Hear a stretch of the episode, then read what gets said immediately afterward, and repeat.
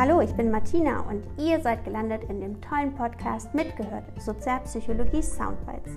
In den letzten zwei Folgen haben wir schon über Aggression gesprochen und heute finalisieren wir das Ganze, indem wir uns auch anschauen, was Kultur- und Geschlechterunterschiede mit Aggression zu tun haben. Ich wünsche euch ganz viel Spaß dabei.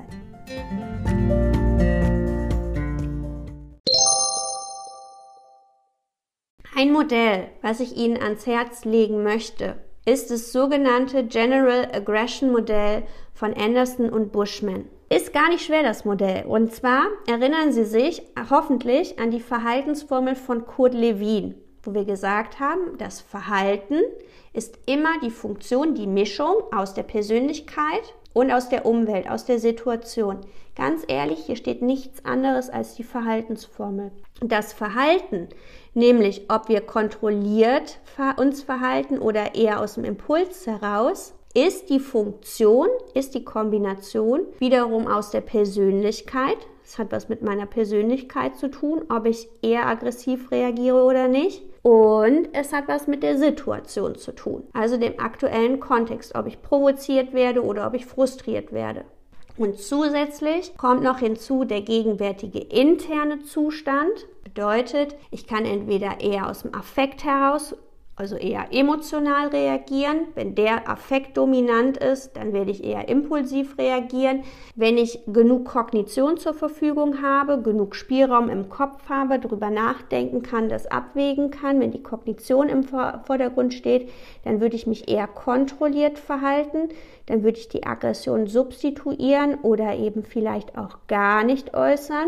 Und wenn das Arousal im Vordergrund steht, der physiologische Erregungszustand, das war das, wenn wir gestresst sind, dann kriegen manche einen schnelleren Herzrhythmus, manche fangen an zu schwitzen, manche fangen an zu stottern, manche kriegen rote Punkte, das alles war Arousal.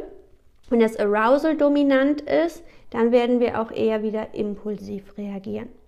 Und wir werden jetzt durch diese unterschiedlichen Faktoren durchgehen. Wir gucken uns nämlich an, was kann alles zu Aggression führen. Und im Endeffekt starten wir mit den situativen Faktoren, denn die Frustration als Ursache für Aggression haben wir ja eben schon angeteasert und haben wir ja eben auch schon besprochen. Deswegen gehen wir direkt weiter. Ein anderer situativer Faktor für Aggression kann die Provokation sein. Die Provokation ist tatsächlich eine der stärksten Ursachen für menschliche Aggression. Häufig führt die Provokation dazu, dass wir in uns ein Bedürfnis nach reziproker Aggression entwickeln. Das bedeutet, wenn wir uns provoziert fühlen, haben wir häufig das Bedürfnis, das auch wieder zurückzugeben. Wir werden provoziert, das wollen wir nicht bei uns lassen, sondern wir reagieren. Wir provozieren zurück. Provokation kann unfaire Kritik sein, sie strengen sich an, werden aber trotzdem negativ kritisiert, sarkastische Bemerkungen, auch Ironie ist jetzt nicht unbedingt ein Garant dafür, dass Harmonie entsteht, demonstrative Überheblichkeit, wenn sich einer mal ganz besonders toll fühlt. Oder physische Angriffe, wenn man immer so angerempelt oder angestupst wird, das wird für viele auch als Provokation aufgefasst. Und in vielen Kulturen sind ja herablassende Bemerkungen über die Familienmitglieder auch ein ganz, ganz starkes Indiz eben für Aggression. Stichwort Ehrenkodex. Dass wenn man die Cousine oder die, die Schwester beleidigt, dann ist da in manchen Kulturkreisen natürlich auch direkt richtig was los. Wir reden ja dann auch manchmal, man hört ja manchmal auch diese Ehrenmorde und die eben in Reaktion auf Provokation auch entstehen.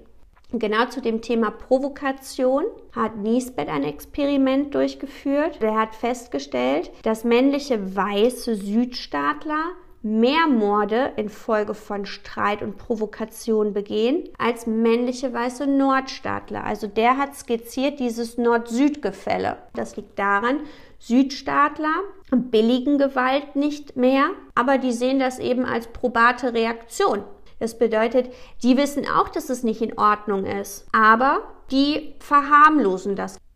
Zu erklären ist das damit, dass sowohl der Cortisolspiegel, der steht für die Erregung, als auch der Testosteronwert, der für Aggressionsbereitschaft steht, im Basislevel bei Südstaatlern höher ist als bei Nordstaatlern. Das heißt, diese zwei hormonelle Werte sorgen dafür, dass in den Südstaaten tatsächlich Aggression ein bisschen höher pocht. Klärt auch, warum die emotionaler sind. Zunächst sollte man auch sagen, es gibt Kulturunterschiede, aber es gibt eben auch die, die Geschlechterunterschiede. Und so ist es eben auch so, dass Männer ein Grund, im, im Grundlevel ein höheres Basisniveau an Testosteron haben und damit eine höhere Aggressionsbereitschaft. Das heißt nicht, dass Männer aggressiver sind, aber sie haben vom Grundsatz höhere Testosteronwerte als Frauen und damit ist die Bereitschaft, mit Aggression zu reagieren, in einigen Situationen eher etwas höher. Man hat festgestellt, Männer sind unter normalen Umständen etwas aggressiver als Frauen. Allerdings verringern sich die Unterschiede sofort, wenn eine eindeutige Provokation vorliegt. Stellen Sie sich vor, Sie gehen heute Nachmittag noch ein bisschen spazieren, natürlich mit Social Distance, und Ihnen kommt so eine Mutti entgegen. Mutti mit Kind im Kinderwagen. Sie gucken in den Kinderwagen und sagen, Mai, ist es hässlich. Da können Sie sich mal vorstellen, dass die Mutti mal direkt richtig aggressiv losgeht. Das ist eindeutige Provokation und dann können Frauen von 0 auf 100. Wissen Sie bestimmt auch, ne? Und wir Frauen sollten, sind, wenn wir ganz ehrlich sind, wenn es eine eindeutige Provokation ist, dann geht's direkt zur Sache. und das ist damit gemeint. Das heißt, möglicherweise fassen Männer mehrdeutige alltägliche Situationen eher auf als Provokation und Frauen, wir brauchen eine eindeutige Provokation und dann geht's bei uns richtig ab. Zu diesen ganzen Kulturthemen, Geschlechterthemen wurden weitere Experimente durchgeführt und so hat man mit 17 Ländern, mit Teenagern ein Experiment gemacht, den hat man angefangen, eine Geschichte zu erzählen, hat dann irgendwann aufgehört und die Jugendlichen sollten die Geschichte zu Ende erzählen. Und da hat man festgestellt, dass die männliche Lösung, die männliche, das männliche Ende der Geschichte immer deutlich gewaltsamer ausgegangen ist als bei den Mädels. So, und das kann man sich ganz gut vorstellen. Die Mädchen, die wollen halt in der Geschichte immer den Prinzen und der kommt irgendwann mit seinem Pferdchen und dann reiten sie in den Sonnenuntergang und es ist Love, Peace and Harmony, also Happy End. Und die Jungs wollen auch irgendwie ein bisschen Happy End, aber das wird anders bestritten. Da muss man noch durch einen reißerischen Fluss, da muss man noch durch eine Feuerwand, da gibt es noch einen Kampf, da ist viel mehr Action. Es gibt weitere situative Faktoren, also wir haben die Frustration, wir haben die Provokation als Ursache für Aggression, aber es kann auch die Temperatur entscheidend dafür sein, ob wir aggressiv sind oder nicht. Und so hat man festgestellt, dass gewalttätige Verbrechen häufig an heißen Tagen auftreten. Allerdings geht die Aggression nur hoch bis ungefähr 30 Grad und danach geht die wieder runter. Warum ist das so? Wie können Sie sich das erklären? Vielleicht über 30 Grad ist einfach viel zu heiß ist, um noch irgendwas Temperatur, weil sie dann eine gewisse Höhe übersteigt und dann der Körper eher wieder auf langsam und äh, gemächlich, gemütlich und bloß nicht viel Energie Genau. Dann will man lieber seine Ruhe, da will man lieber wieder in die Hängematte. Da hat man gar nicht die Kraft noch, zusätzlich aggressiv zu werden, sondern da wollen wir auf unsere Ruhe, wir wollen unseren Cocktail und ist gut. Man hat festgestellt, nicht nur die Temperatur sorgt dafür, dass Aggression hochgeht, sondern auch Gerüche, Schwüle und Gestank zum Beispiel oder Schmerz führen auch dazu, dass die Aggression steigt. Ich finde das beim, beim Eishockey tatsächlich so. Wenn ich beim Eishockey bin und früher auch mal einen Stehplatz hatte, dann ist das so, Eishockey hat ja drei Drittel und im ersten Drittel trinken sie alle noch fleißig Bier und so am Ende des zweiten Drittels, zu Beginn des dritten Drittels stinkt das immer überall, ne? Da sondern, sondern die das irgendwie aus, ist ekelhaft, ja. Und interessanterweise finden dann auch die meisten Prügeleien statt. Kein Wunder, weil wir diesen Geruch natürlich wahrnehmen und der macht was mit uns, der lässt uns aggressiver werden. Frustration haben wir ja bereits gesagt. Aggressive Hinweisreize gucken wir uns jetzt gleich noch an und auch aggressive Modelle. Man hat auch herausgefunden, dass Alkoholkonsum auch dazu führen kann, dass wir aggressiver werden. Denn mit erhöhtem Alkoholkonsum wird die Impulskontrolle außer Kraft gesetzt. Das bedeutet, wir würden auch wiederum doppeldeutige Situationen eher als Provokation oder ähnliches auffassen wir haben da nicht die Fähigkeit, das richtig zu reflektieren und würden dementsprechend aggressiver reagieren. Übrigens das gleiche auch mit Koffein. Also auch wer den Kaffee hat, der hat den Kaffee offen, der wird auch etwas aggressiver. Karneval, Fußball und so weiter, absolut. Wie können wir uns diesen Effekt auch zunutze machen? Wenn Sie irgendwann Klausur schreiben und Sie merken, oh ja, heute bin ich so komplett relaxed, ich bin absolut tiefenentspannt. Eigentlich wäre ganz cool, ich wäre so ein bisschen aufgepushter. Ich könnte mein Cortisol so ein bisschen nach oben peitschen. Dann ist der einfache Trick, ein bisschen Espresso trinken. Wenn Sie Koffein im Blut haben, werden Sie automatisch aufgepushter, ja, nicht nur aggressiver, sondern auch aufgepushter und dann sind Sie mehr on point. Das heißt, Sie können dann noch besser abliefern. Also von daher kann man sich das auch in der Art und Weise zunutze machen. Bandura gesagt, wir müssen Dinge nicht nur erlernen, indem wir sie selber tun, sondern wir können Verhalten auch dadurch erlernen, dass wir andere nur beobachten. Also Stichwort Imitationslernen. Wenn wir manche Leute beobachten, wie sie sich in Situationen verhalten, dann lernen wir, dass man sich so verhalten kann. Wir müssen das nicht selber tun. Wenn das große Geschwisterkind sich auf einer heißen Herdplatte die Hand verbrennt, kriegt das kleine Geschwisterchen mit, dass das weh tut und muss es selber gar nicht mehr testen. Über die Beobachtung lernen wir natürlich auch eine ganze Menge. Und wenn wir bemerken, dass andere Leute aggressiv reagieren, Modelle, die wir haben, Eltern aggressiv reagieren, dann kann das dazu führen, dass wir eben auch erlernen, auf bestimmte Situationen mit Aggression zu reagieren.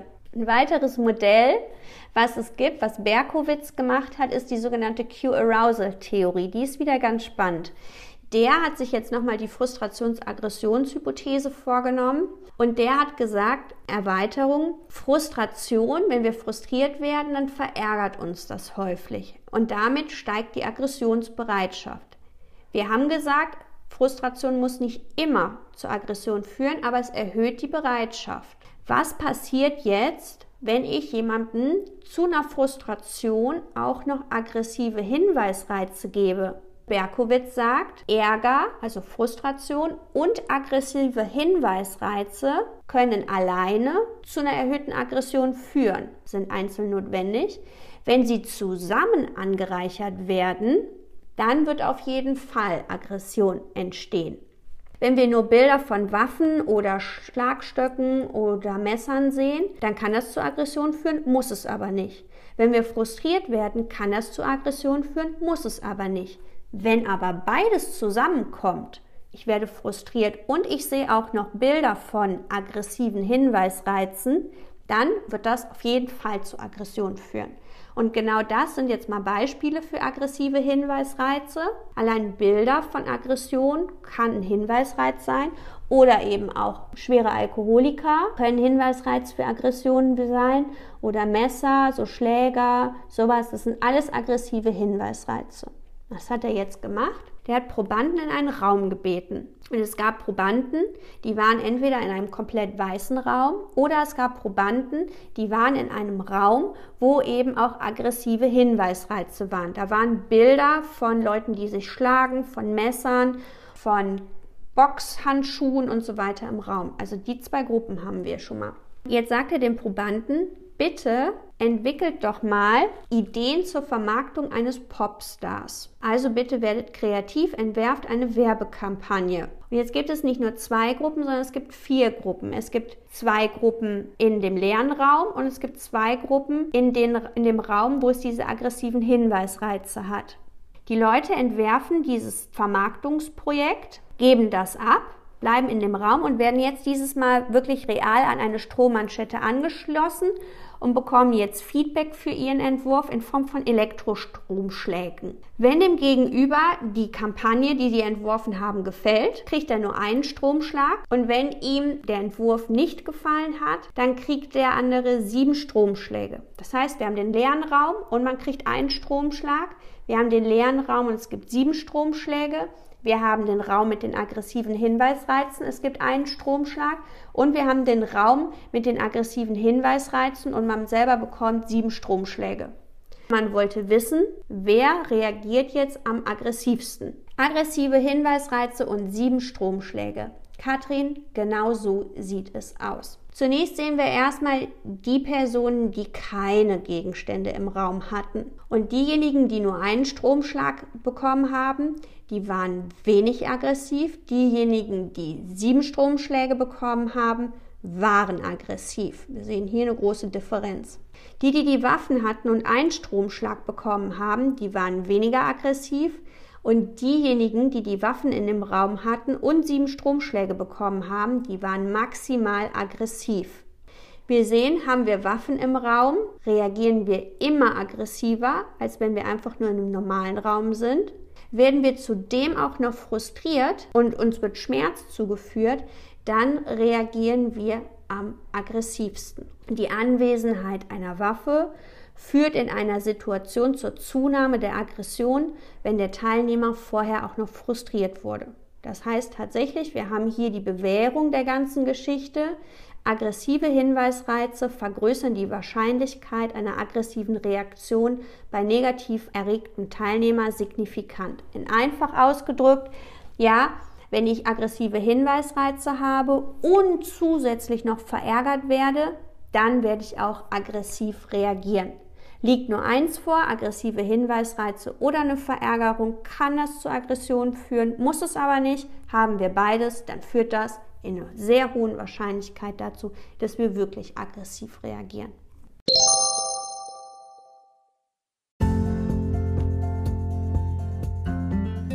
Ihr seht, die Situation hat eine ganze Menge mit Aggression zu tun. Wenn ihr Fragen habt oder Anmerkungen oder wenn ihr euch interessiert, was ich beruflich schwerpunktmäßig mache, dann findet ihr mich unter www.martinatöpfer.com. Und jetzt würde ich mich riesig freuen, wenn ihr den Podcast weiterempfehlen würdet. Bis dann, tschüss!